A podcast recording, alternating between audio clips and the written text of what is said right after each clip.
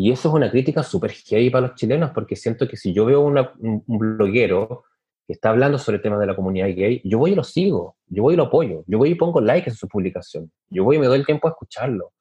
Hola, hola, les habla Alonso Poblete, la voz y cuerpa de Un Gay en Chile podcast.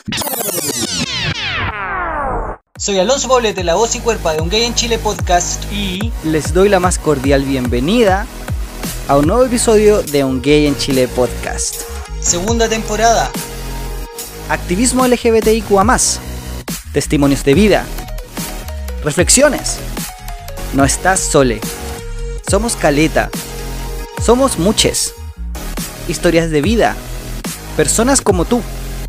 Diversas. Disidentes. Comunidades. Cultura LGBTIQA Bienvenido a un Gay en Chile podcast. ¿Me echaron de menos? ¿Me extrañaron? Bienvenidos a la segunda temporada Un Gay en Chile podcast. Primero, quiero agradecerles que hayan vuelto después de un largo descanso, que era necesario. Necesitábamos darnos un respiro, renovarnos de este año terrible que tuvimos, juntar energías, recargarse para volver con muchas más ganas. Me he autoimpuesto una muy bonita labor y es que quiero dejar estas conversaciones y reflexiones en la web, que quien quiera acceder a ellas pueda hacerlo. Que les queden estas memorias a quienes estamos aquí y a quienes estarán en el futuro. No estamos soles, somos muchos, muchos más de lo que quieren que creamos. Como se dan cuenta, he decidido cambiar la música característica del podcast y darle otro sello ahora será 100% un gay en Chile podcast, gracias al trabajo de Daniel Pérez, que nos donó las canciones que usaremos en esta temporada. ¿Qué les parece? Genial, ¿no? También contarles que no partimos desde cero. Partimos con 41 episodios atrás y quiero que recuerden algunos de ellos conmigo. Por si es que te has olvidado o por si es que aún no los has escuchado. Primero compartirte un poquito de los primeros. Esta fue mi primera entrevista y es el episodio más popular de este podcast. Grinder, ¿eres adicte o adictive? Increíblemente el episodio de Grinder tiene dos veces más reproducciones que el resto de los episodios. Aquí te voy a dejar un pedacito para que escuches esta entrevista ah, ya tú eres de las fiestas Taurus, eres musculoso, no sé, te pastillas, cosas así, y por ejemplo, ya, los chicos Taurus van en ese segmento. Ay, tú eres de las fiestas Barcelona, eres un cabrón que, no sé, que de providencia para arriba, clase media, media alta, según el, estigma que hay ahí.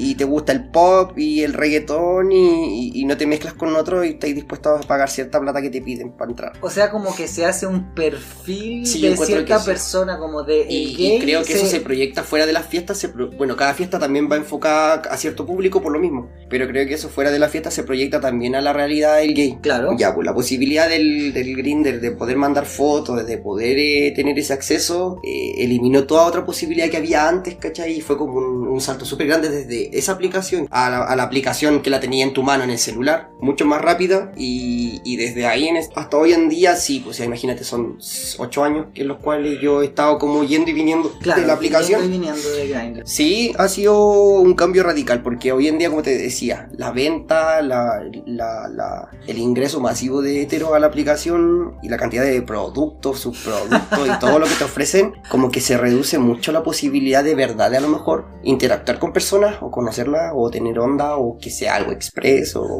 whatever. Es súper interesante pensar que esta entrevista tiene tanto arrastre. Quizás vale la pena seguir explorando.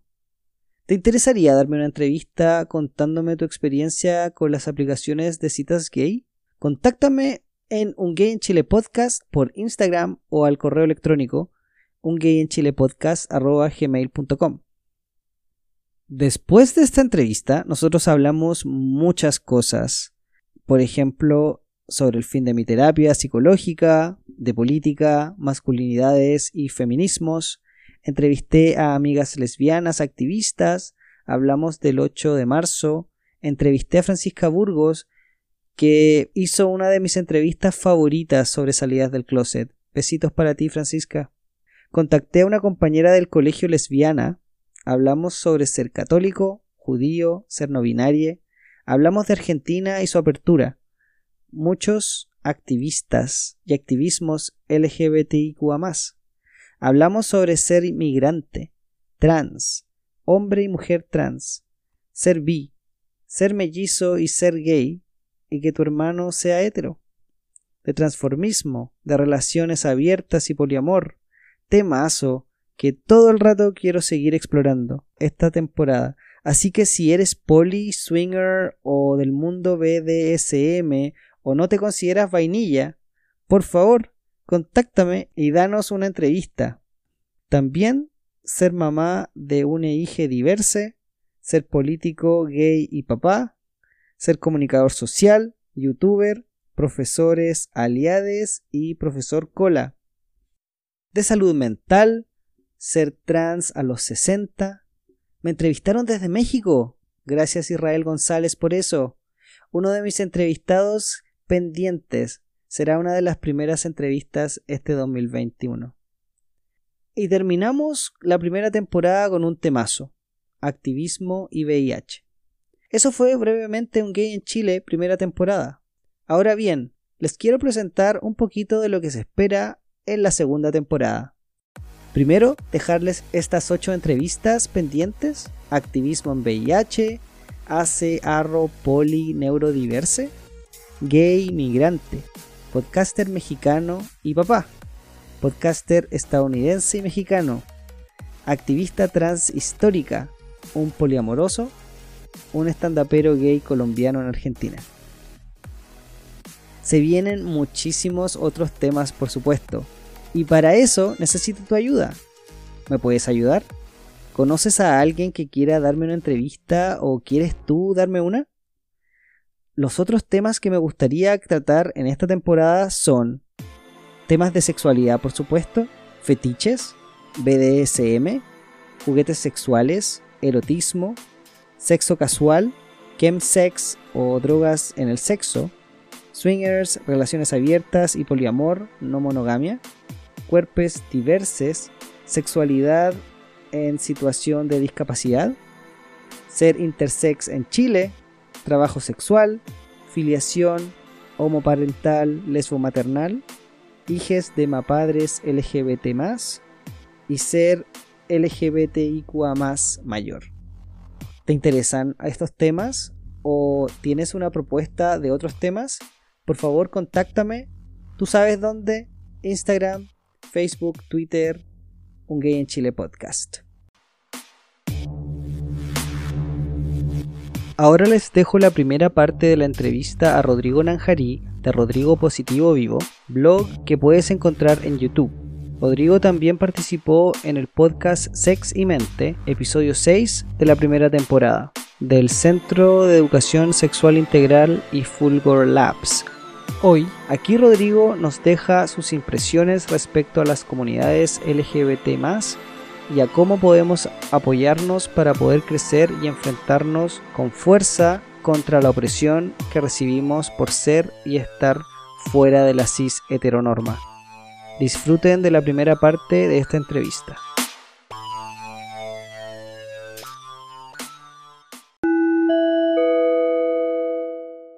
Hola, hola. El día de hoy les tengo un excelente invitado. Él es es activista, tiene un blog llamado Rodrigo Positivo Vivo. Es actor. Bienvenido a Un Gay en Chile, Rodrigo Nanjarí. ¿Cómo estás? Muy bien, muchas gracias por la invitación. Un gusto.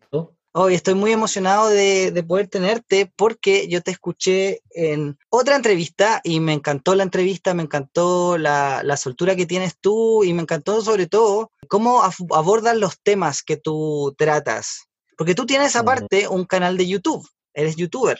Sí, sí, está como, como, bueno, yo llevo un tiempo haciéndolo, ya como un año y medio, pero la verdad que pues, al principio agarró mucha fuerza por Facebook y después un tiempo en Instagram. Estoy lanzando mi canal como un poco más internacional, lo voy a empezar a hacer en inglés y en español, pero todos los videos que he hecho la gente los puede ver por YouTube. Y te iba a preguntar, eh, Rodrigo, ¿cómo ha sido la, llegada de las personas? ¿Cómo ha sido la recepción? Mira, esta, esta iniciativa que tuve por crear este canal de YouTube, más que nada fue porque mm, con los años, desde que yo, bueno, yo me enteré que yo soy VIH, VIH positivo hace 20 años, y la verdad que yo me, mm, eh, el virus fue transmitido hacia mí. En Australia, yo viví mucho tiempo en Australia, y yo recibí mucho apoyo de instituciones y de fundaciones y, mucha gente allá, me sentí súper apoyado, cosa que cuando llegué a Chile no me pasó. Obviamente tuve que entrar al sistema de salud público, primero estuve en privado unos años, pero todo ese traspaso y empezar a vivir mi vida como hombre gay chileno viviendo en Chile, la verdad que fue bastante traumático y con los años me di cuenta que seguía siendo traumático y a pesar de que ya estamos en el, no sé, 2020, siento que mm, aún hay mucha ignorancia, indiferencia y mm, no tanto conocimiento sobre temas de sexualidad, de educación sexual y sobre todo de prevención de VIH. Entonces eso me motivó mucho a hacer mi blog y sentía que era una cuenta como que saldada. Y por un lado yo tenía toda mi apertura súper eh, familiar y entre amigos para hablar sobre el tema, entonces no me, no me producía como miedo a, publicarlo y hablar abiertamente sobre mi condición. Eso, entonces tú tienes tu blog que se llama Rodrigo Positivo Vivo. Rodrigo Positivo Vivo. Siempre lo quise hacer por YouTube principalmente, y yo lo publicaba por Instagram y Facebook eh, a modo de compartirlo para que mis seguidores de Instagram y Facebook lo, lo pudiesen ver. Esto, esto ¿cómo, cómo nace como esta, esta faceta igual? Porque si uno lo piensa, claro, tú, tú tienes una idea que es eh, enviar un mensaje, eh, educar, me imagino, pero a la, vez también decides hacerlo a través de la imagen, a través de historias. Entonces, ¿cómo, cómo, se, ¿cómo sucede o cómo surge el proceso creativo? Y aparte también, cuéntanos el apoyo, cómo lo generas, eh, de dónde sacáis las lucas, esto, esto es plata que ponís tú nomás y puras ganas, corazón, ¿cómo es? Sí, la verdad que partió todo súper como, mm, súper como no muy planeado. Lo que sí yo, los contenidos los, empecé a planear hace varios años atrás. Yo me hice una terapia con una psicóloga aquí en Santiago, eh, producto de cosas que sentía que necesitaba tratarme como por ejemplo la resolución con respecto al, al, tema familiares, quizás algunas trancas y cosas no resueltas de mi vida. Y haciéndome esta terapia con esta psicóloga, que fue una terapia de dos años, ella me, me, impulsó mucho, porque yo estudié literatura primero y después estudié teatro. Y ella me impulsó mucho, yo le, yo le mostraba algunos escritos a mi psicóloga sobre, sobre, sobre VIH y como cosas un poco de ficción, mezclada, un poco, estamos hablando de literatura. Y ella me empezó a decir por qué no había, por qué no hacía algo al respecto con esto, por qué no usaba esa información y lo transformaba en algo y lo canalizaba en un proyecto. Y ahí me entró el bichito de empezar como a publicar todo esto que yo tenía escrito durante muchos años. Y mm, cuando terminé esta terapia, ella me, me, incitó mucho a que me fuera, me fuera a hacer unos cursos a Estados Unidos, específicamente a Nueva York, y me fui a estudiar para hacer esto. Y yo me fui a Nueva York. Y allá eh, hice unos cursos de cine, eh, de redes sociales y ahí ya me cayó un poco la teja y dije, en realidad lo voy a hacer por las redes sociales porque encuentro que es una tremenda herramienta como para comunicar algo. Y cuando llegué a Chile empecé a trabajar de frentón en esto, sin tener muy claro lo que iba a hacer. Yo empecé a trabajar nomás, como en contenido, más del punto de vista literario, como empecé a escribir, escribir, escribir guiones, hasta que subí los, primeros capítulos a YouTube sin tener muy claro por dónde iba. Y la verdad que empecé a tener mucha audiencia y, y eso me motivó como ir cada vez mejorando un poco más. La primera temporada fueron como casi puros videos míos hablando yo sobre el tema desde, la primera persona, pero me di cuenta que ir probando qué, qué, videos funcionaban más y me empecé a dar cuenta que cuando yo hacía como mezclaba como cosas un poco como con información, no tanto entrevistas a personas, sino como que actuaba o cosas así, tenía mucho mejor resultado. Y que fue un poco lo que llegué a la segunda temporada, que la terminé hace muy poco, eh, donde empecé como a actuar con gente, con actores acá chilenos, compañeros actores, incluso heterosexuales. Vamos a hablar de ese tema después porque para mí es importante tocarlo, que tiene que ver con el apoyo que me decís tú. Porque al principio yo empecé a postear mucho cosas de instituciones como Fundación Iguales, como Acción Gay, Vivo Positivo, eh, Móvil, y, las y, publicaba, y yo republicaba sus publicaciones a modo de apoyo, porque me parece que dentro de la comunidad todos tenemos que apoyarnos ya sea tu podcast o el podcast de otras personas que me han entrevistado, yo siempre estoy, estaba buscando como repostear y apoyar a compañeros de nuestra comunidad que estuviesen haciendo una labor parecida a la mía, quizás desde otro lado, que es un poco lo que haces tú. Sin embargo, y esto es una crítica un poco hacia, todo un po hacia todos un poco, porque yo no soy el único activista que hay en Chile, que me he dado cuenta que no hay mucho apoyo entre los pares. Eh, hay unas cosas, especie media competitiva. Por alguna extraña razón, Instagram me empezó a mandar mensajes de que había gente en Chile que me estaba como tratando de denunciar mi cuenta.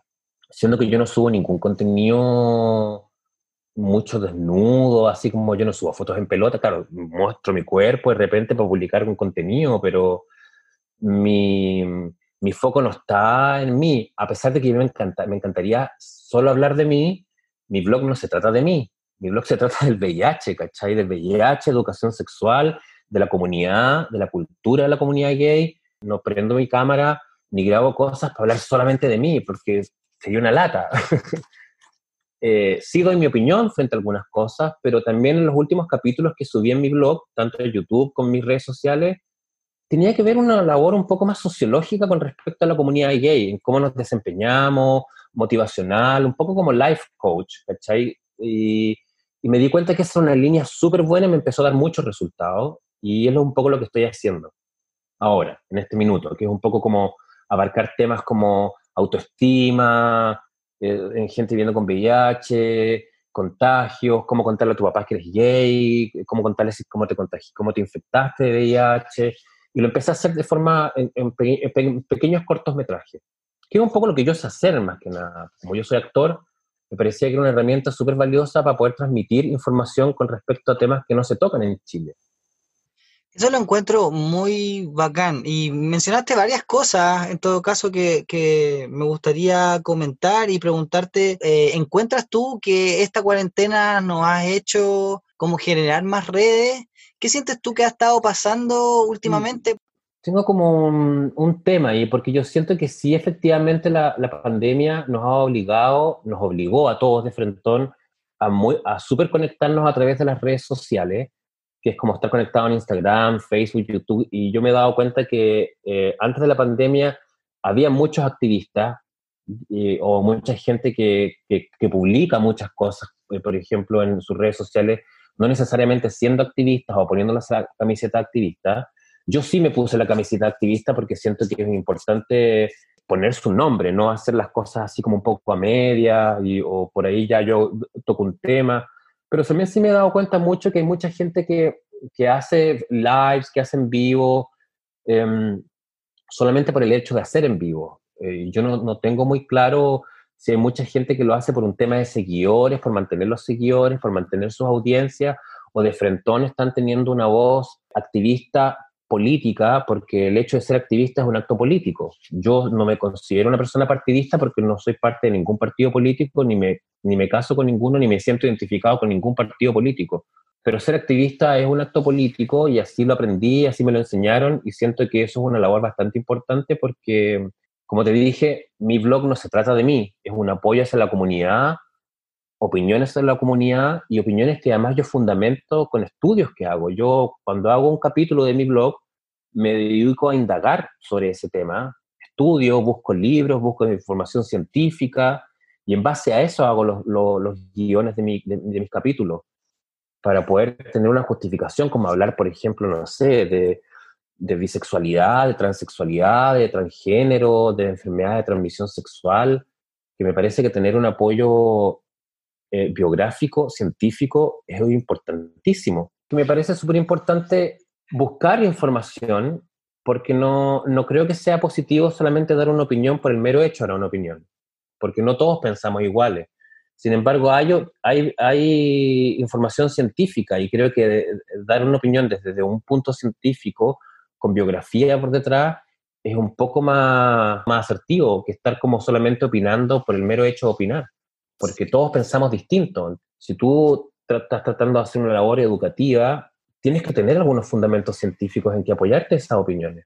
Sí, estoy muy de acuerdo y de hecho esas son una de las cosas que, valoro y por lo mismo me interesó muchísimo poder lograr esta conversación contigo porque siento que tú entregas esa información, lo haces de una manera distinta. Es súper importante lo que, lo que estás diciendo también respecto al activismo como acto político y tú sabes que lo que hacemos cada uno, cada día, puede generar cambio y eso es lo que queremos. Queremos estar en un lugar, en un país donde podamos vivir, ¿cachai? Yo siempre digo que podamos vivir de una manera digna.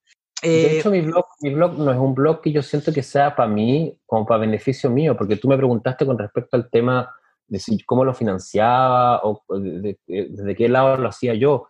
Y la verdad que yo nunca lo, lo, lo, partí haciendo pensando como en, buscar financiamiento. Sí en algún momento trabajé con algún laboratorio en la ayuda de promoción a PrEP, pero mm, en la marcha ellos no cumplieron mucho el trato que ellos hicieron conmigo y por ende yo desistí de seguir trabajando con ellos y por ahora mi enfoque no es buscar financiamiento ni tampoco transformarme en embajador como una marca, pero esto que me pasó con Instagram me hizo darme una pausa que es lo que estoy un poco ahora, retraerme un poco y replantear un poco mi blog y profesionalizarlo. Que yo siento que no es mío, es como de nosotros, porque lo que yo estoy haciendo es para la comunidad, no es para mí. Siento que es algo nuestro, ¿cachai? Ya mi blog, y yo es lo que quiero hacer ahora en la tercera temporada. Quiero que sea algo, nuestro blog, si bien esto se llama Rodrigo Positivo Vivo, porque yo lo, yo lo, ejecuto, yo lo edito, yo busco la información, pero es un blog para la comunidad, para nosotros y que sea un apoyo para todas las personas que necesiten encontrar eso. Si yo gasto tiempo de repente en responder muchos mensajes de mis auditores o de la gente que me sigue, porque me escriben muchos chicos recién que se les ha transmitido el virus hace poco y buscan apoyo en mí, cómo seguir. Y yo me doy el tiempo para responderle a esas personas porque siento que es importante, porque no todos tienen la posibilidad de, encontrar a alguien cercano a quien apoyarse en momentos como esos cuando te enteras que tienes VIH o alguna de transmisión sexual. Y lamentablemente el gobierno, y sí es una crítica a esto, que quizás por eso alguna gente como que me ha, visto como súper disidente, que siento que existe mucha burocracia en las fundaciones, y me he dado cuenta que existe como una especie de ego muy fuerte entre las instituciones y entre los activistas, y siento que en Chile no estamos trabajando unidos estamos trabajando muy separados. Y eso es una crítica súper heavy para los chilenos, porque siento que si yo veo un, bloguero que está hablando sobre el tema de la comunidad gay, yo voy y lo sigo, yo voy y lo apoyo, yo voy y pongo like en su publicación, yo voy y me doy el tiempo a escucharlo. Y republico sus publicaciones porque me parecen interesantes. Muchas veces les escribo y digo, oye, es súper bueno. Sin embargo, siento que no existe eso entre, entre recíproco. La gente no te sigue, o sea, me refiero a los mismos blogueros, los mismos activistas, las mismas instituciones, no te siguen, no te repostean, no existe ese apoyo. Creo que es súper heavy que entre los, nuestros pares, que estamos haciendo labores parecidas desde, desde formas distintas, no nos apoyemos entre nosotros, habla muy mal de nosotros. Habla que no somos una comunidad unida, no somos una comunidad, estamos, en vez de estar trabajando en forma unida por un propósito que supuestamente para todos es un fin común, estamos siendo muy competitivos por un tema de likes, de seguidores y de números. Entonces estamos perdiendo el foco.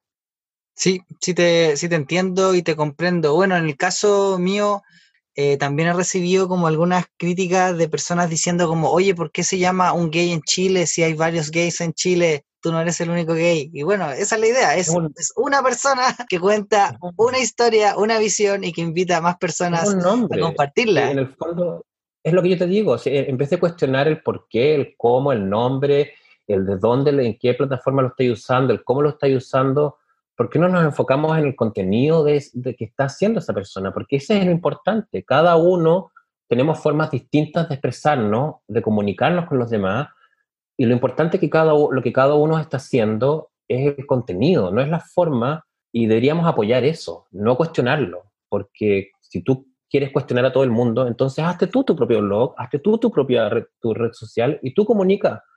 Pero hay mucha gente que está muy preocupada de criticar en vez de hacer. Y yo creo que eso no es positivo para la comunidad no es positivo para las personas que sí estamos haciendo una labor pública de activismo. yo sé que estás aún escuchando. Entonces, ¿me puedes ayudar compartiendo este episodio? No te olvides de seguirnos en Spotify y escribir una reseña positiva en Apple Podcast. Esto nos hará crecer y que más personas puedan disfrutar de este podcast. Muchas gracias. Ahora volvamos con la entrevista.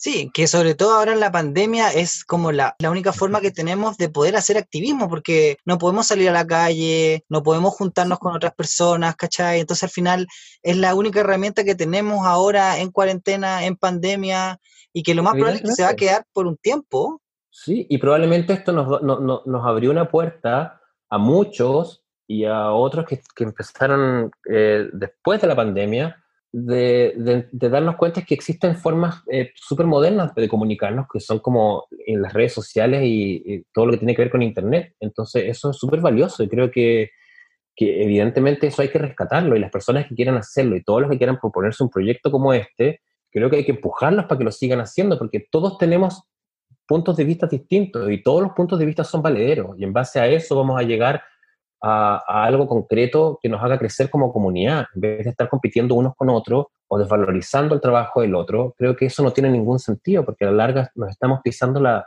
la cola entre nosotros, y eso es, habla mal de, de nuestra cultura, ¿cachai? Yo sé que las generalizaciones no, o sea, son eso, una generalización. Eh, lo más probable es que hay personas también distintas. Yo sé que, y yo conozco a personas que, que somos distintos. O sea, en el caso tuyo, por ejemplo, tú ahora eh, me estás dando esta entrevista, ¿cachai? De la pura buena onda, porque estamos para eso, pues para ayudarnos, ¿cachai? Para colaborar. Yo creo que sí se puede hacer un cambio como de mentalidad, pero es importante recordarlo y es importante eh, transmitir esta, estas voces, ¿cierto? De decir, ok, se puede criticar, pero que sea de una manera constructiva, y que sea y que sea para, para, crecer, ¿cachai? No solamente para destruir. Eh, sobre todo nosotros, ¿cachai? O nosotros que somos eh, personas que en general se nos hace un poquito más difícil generar espacios para poder mostrarnos, para poder vernos y para sentirnos representados también, porque es una cuestión súper importante en todo caso, sí, pues, eh, obvio. que lo hemos estado hablando, eh, al menos en, las distintas entrevistas del podcast, que es súper importante poder escuchar, ver, tener referentes, eh, imágenes, ¿cachai? Que te puedas sentir mm. representada de esas personas, ¿cachai? Y, sí, también lo creo. Y eso es súper importante y lo que estás diciendo tú es cierto. Eh, claro, y cada uno, y, tú te das cuenta que producto de esta pandemia he conocido muchos otros activistas o muchas otras personas que hacen no necesariamente una labor de activismo, pero sí una forma comunicacional, que ya el mero hecho de tener un live y que te vea la gente que te sigue es una especie de comunicación y, sea como sea que la persona lo haga, el hecho de que toque temas que tengan que ver en relación con nuestra comunidad gay, no necesariamente son de VIH todo, o de, pero sí encuentro que es valioso y encuentro que, que nos abre una puerta comunicacional muy importante y que es necesaria. Sí, y de hecho te quería hacer el comentario sobre dos episodios o, dos capítulos de la segunda temporada que me encantaron. ¿Ya? ¿Cuál? Uno de ellos era el sobre etiquetas, discriminación y doble estándar. Encontré ese ah. episodio súper bueno porque toca un poquito, quizás, una de las cosas que estabas comentando hace poco, que tiene que ver con esta actitud de, decir simplemente reducir a la persona y decir... A una opinión personal, sí, que me parece súper heavy. Nosotros en Chile tendemos a hacer mucho eso. Siento que aquí en Chile hay una especie de burocracia muy potente con respecto a, a buscar apoyo, ya sea en instituciones, y está todo demasiado burocratizado. Entonces, también esa fue una de las razones por las que creé mi blog, porque siento que si tú necesitas apoyo psicológico o legal de una institución una fundación, no te pueden pedir que llenes un formulario y te van a llamar para contactarte, ¿cachai? O sea, porque probablemente esa persona necesita apoyo ya. Por eso cuando los chicos que me escriben a mí, yo les respondo al, tiro, me doy un tiempo y les respondo, y voy clasificando los más graves o los que tengan necesidades más inmediatas y me doy el tiempo de hacerlo, porque si no, ¿para qué estoy haciendo un blog? No es solamente para responder historias y preguntas en mi historia y subirlas a mi historia y responderlo, porque para mí no es un juego, para mí esto es una cosa seria. Eh, infectarse de VIH, tener enfermedad de transmisión sexual y no tener los conocimientos para cómo tratarse o, o cómo tener, no tener conductas de riesgo, me parece que si alguien te contacta por eso es porque realmente lo necesita. Y lamentablemente creo que nos falta mucho por aprender aquí en este país, y aprender mucho de empatía, aprender mucho de solidaridad, de comprender desde dónde los, eh, dónde viene el diálogo del otro y, qué es lo que lo mueve a hacer eso. Sí, te entiendo. Y este capítulo que tú, que tú viste y te gustó, cuando yo empecé como a sumar actores, yo mi blog lo fue como improvisando en la marcha, pero sí me he dado cuenta de que sin querer llegó una especie de lenguaje, que fue un poco eh, lo que tuviste en estos capítulos que te gustaron, que es ya meter actrices y actores, caché, que me empezaron a apoyar, y como estábamos en pandemia no nos podíamos juntar a grabar, entonces cada uno grababa su pedazo en la casa y yo mágicamente lo unía para que pareciera que estuviéramos todos juntos, ¿cachai? Pero resultó súper bien y tuvo mucha audiencia y tuvo mucha aceptación y tuve, y muchas visualizaciones y encontré que era una forma muy entretenida de educar y de dar un mensaje. Entonces lo voy a seguir haciendo, creo que, que es súper lindo porque además involucro a otras personas, la mayoría, y lo que es muy curioso, la mayoría de las personas que están actuando conmigo en mis videos son heterosexuales, porque yo, subí un aviso en mis redes sociales de actores de la comunidad que quisieran apoyarme y, y actuar, y no me escribió nadie. me escribieron dos, tres personas, ¿cachai? Pero la mayoría de personas que me escribieron, curiosamente, eran todos heterosexuales.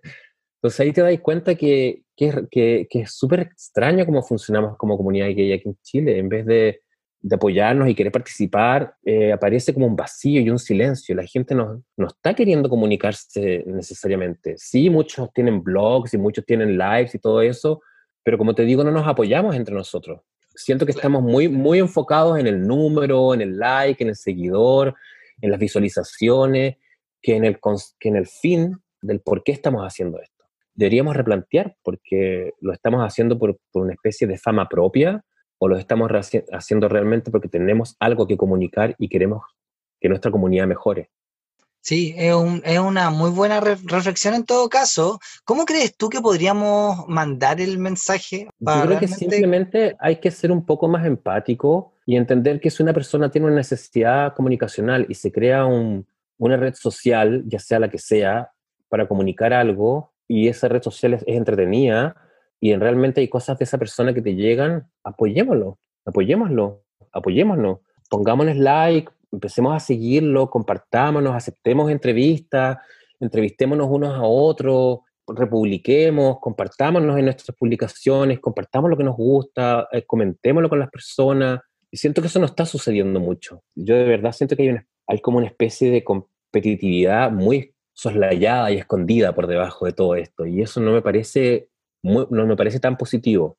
Ya, entonces ya sabemos, cabres, tenemos que, que puro apoyarnos y que estoy tratando de contar las historias de otros y otras activistas que estamos acá eh, generando también eh, contenido y en el caso tuyo, como te decía, o sea, yo feliz de que más personas puedan conocer tu blog, que puedan ver tus temporadas, ¿cachai? Si se animan y por qué no, te puedan apoyar también, ¿cachai? Personas que quieran participar o grabar o actuar, yo les enseño, les digo cómo hacerlo y, feliz de hacerlo. Hay muchos chicos gay que me han apoyado y me han escrito y me han querido actuar y, yo, los he, trabajado con ellos. Y, estoy súper abierto a recibir opiniones. De repente escribo de qué tema hablemos ahora y hay gente que me escribe. Y, ahora, precisamente, con esto que me pasó con Instagram, que perdí la cuenta y tuve que crearme una nueva, me, me, sirvió como para replantearme lo que estoy haciendo con mi blog y profesionalizarlo un poco. Entonces, ahora estoy trabajando en, en una página web donde va a estar todo ahí y voy a usar las redes sociales simplemente para, para publicitar mi labor, pero va, ahora lo voy a hacer todo a través un poco más profesional, estoy invirtiendo en mi blog, que es plata que sale desde mí, no, yo no estoy recibiendo ningún apoyo de ninguna institución, ni de ninguna agrupación, ni tampoco de privado. Todo lo que yo hago sale desde mí y lo gasto Todo autofinanciado. Sí, estoy, estoy, y ahora estoy invirtiendo en cámaras, en equipos de luz, de micrófonos, para hacerlo más profesional, porque siento que como yo soy actor y estudié cine y fui a hacer un posgrado en Nueva York también de eso, creo que me gustaría en un largo plazo quizás poder hacer un cortometraje, quizás, ¿por qué no un largometraje a, a largo plazo que toque estos temas, ¿cachai? Y estos mini cortos que empecé a hacer en la segunda temporada tuvieron muy buen resultado, entonces siento que es una gran herramienta de comunicación, de poder hacer micro documentales y números actuados que puedan tocar temas variados como el que tuviste de las etiquetas, ¿cachai? Que, que es súper cortito, y sin embargo fue, tuvo muchas visualizaciones porque era, era corto y estaba como bien hecho, como que quedó súper bien, bien armado. Yo lo veo desde el mensaje, o sea, a mí me gustó el mensaje. Sí, la, la, propuesta visual apoya muchísimo el mensaje, pero para mí el mensaje fue súper sí, potente. Por ejemplo, el último que hice hablé sobre la prostitución, hablé sobre la pornografía, y, lo hice un poco más en pelota, porque me falló un actor que iba, un actor porno que iba a actuar ahí y al final tuve que hacerlo yo. no lo quería hacer yo. Pero también resultó súper bueno y me pareció súper... En todo caso, mal no te salió. sí, igual te sabís, te sabís cuánto se llama, te sabís sacar partido, eso, eso, eso lo sabemos. No, igual yo me cuido, yo me cuido y un poco también el, el, tema de mi blog es un poco desestigmatizar lo que significa vivir con VIH, porque a mí me escribió, cuando empecé a subir eh, mis capítulos, mucha gente me escribía y me decía, oye, pero tú no parecís que tuvierais VIH. Y eso ya es un estigma, ¿caché? Porque tener VIH no significa tener cara enfermo o estar como en la última, casi terminal, muriéndose. Yo, yo tengo VIH hace casi 20 años. Sin embargo, para mí tener VIH significó replantearme la vida y replantearme mi estilo de vida y empezar a elegir cuándo carreteaba, cuándo me portaba mal, cambiar mi estilo de salud, de frente ligado heavy al deporte claro, tiene algo que ver con la estética también y un poco de vanidad. Todos tenemos un poco de, sobre todo las personas que hacemos como cosas visuales, ¿cachai? Obvio que tenemos un poco de vanidad, pero no es el propósito ni el fin el mío, ¿cachai? En el fondo yo no me estoy publicando para adquirir una fama propia porque eso no es mi fin final, no busco eso. Sin embargo, yo, yo espero más que mis resultados y mis contenidos tengan más, sea más, y, me, y me, es súper valioso lo que tú me decís, que, que el contenido para ti de, de, ese capítulo que te gustó mucho eso es lo que me, me deja a mí, ¿cachai? Entonces, porque tú me digas esa cuestión es porque, y ahí siento que la pega está hecha, ¿cachai? Mira, Rodrigo, voy a ser súper jote ahora. Yo te encuentro muy, muy guapo. Pero si, si, hubiese sido solamente por eso, no te entrevisto, porque esto, solo, esto lo van a escuchar, ¿cachai? Nadie te va a ver, ¿cachai? Nadie te va a ver los músculos, ¿cachai? Ni, la, ni las super curvas, nadie, ¿cachai? Aquí te van a escuchar nomás. Eh, no, yo de verdad encuentro que tienes un mensaje potente eh, tienes algo que decir y tienes la autoridad para hacerlo. No estoy diciendo que otras personas no la tengan, pero siento yo que tú sí tienes la autoridad para mandar y para lanzar este mensaje y, tomarte la plataforma que lo, como lo haces tú, eso, te lo aplaudo, ¿cachai? Y por eso me interesó mucho entrevistarte. Aparte yo te había contado que yo te había escuchado en, otra entrevista con, con Ceci, con... Sí. Eh, sí. Y lo curioso es que ya hay mucha gente que hacen seximente, hay mucha gente hetero trabajando ahí. De hecho, la chica que me entrevistó, la Paloma, eh, ella es heterosexual y sin embargo creamos un diálogo que tenía mucho que ver con la comunidad gay y me pareció súper valioso eso, porque siento que hay mucha, quien nace a hablar de sexo, de VIH, no solamente nace desde la comunidad LGTBIQ+, sino que también hay muchas otras personas que no pertenecen a la comunidad y que sí están interesadas en, en apoyarnos y en tocar temas como estos. Entonces, esa entrevista para mí fue una de las primeras entrevistas que di.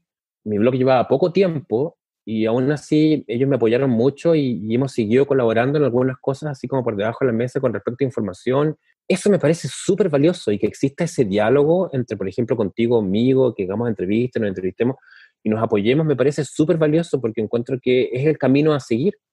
Hoy por hoy tenemos que apoyarnos. La única forma en que hagamos masa y que hagamos números para que nuestras voces sean escuchadas en los en el gobierno, en los gobiernos de turno, es que nos unamos. Y eso la comunidad gay, las instituciones, las fundaciones y los rostros públicos tienen que entender de una vez por todas que esto no funciona si trabajamos todos separados. Sí, pues hay que unir fuerzas, como dices tú, y mm. tenemos que llevar un mensaje eh, unido y claro. ¿Qué te pareció hasta el momento la entrevista? Ah, sí, la idea obviamente era dejarles con ganas de más. Así que si quieren saber más, ¿por qué no visitas el canal de YouTube de Rodrigo Positivo Vivo? ¿Por qué no escuchas los episodios sobre VIH con Jaime Lorca y Francisco Sigman de la primera temporada de Un Gay en Chile podcast? Si quieres saber cómo esta entrevista termina, escucha el próximo episodio de Un Gay en Chile podcast.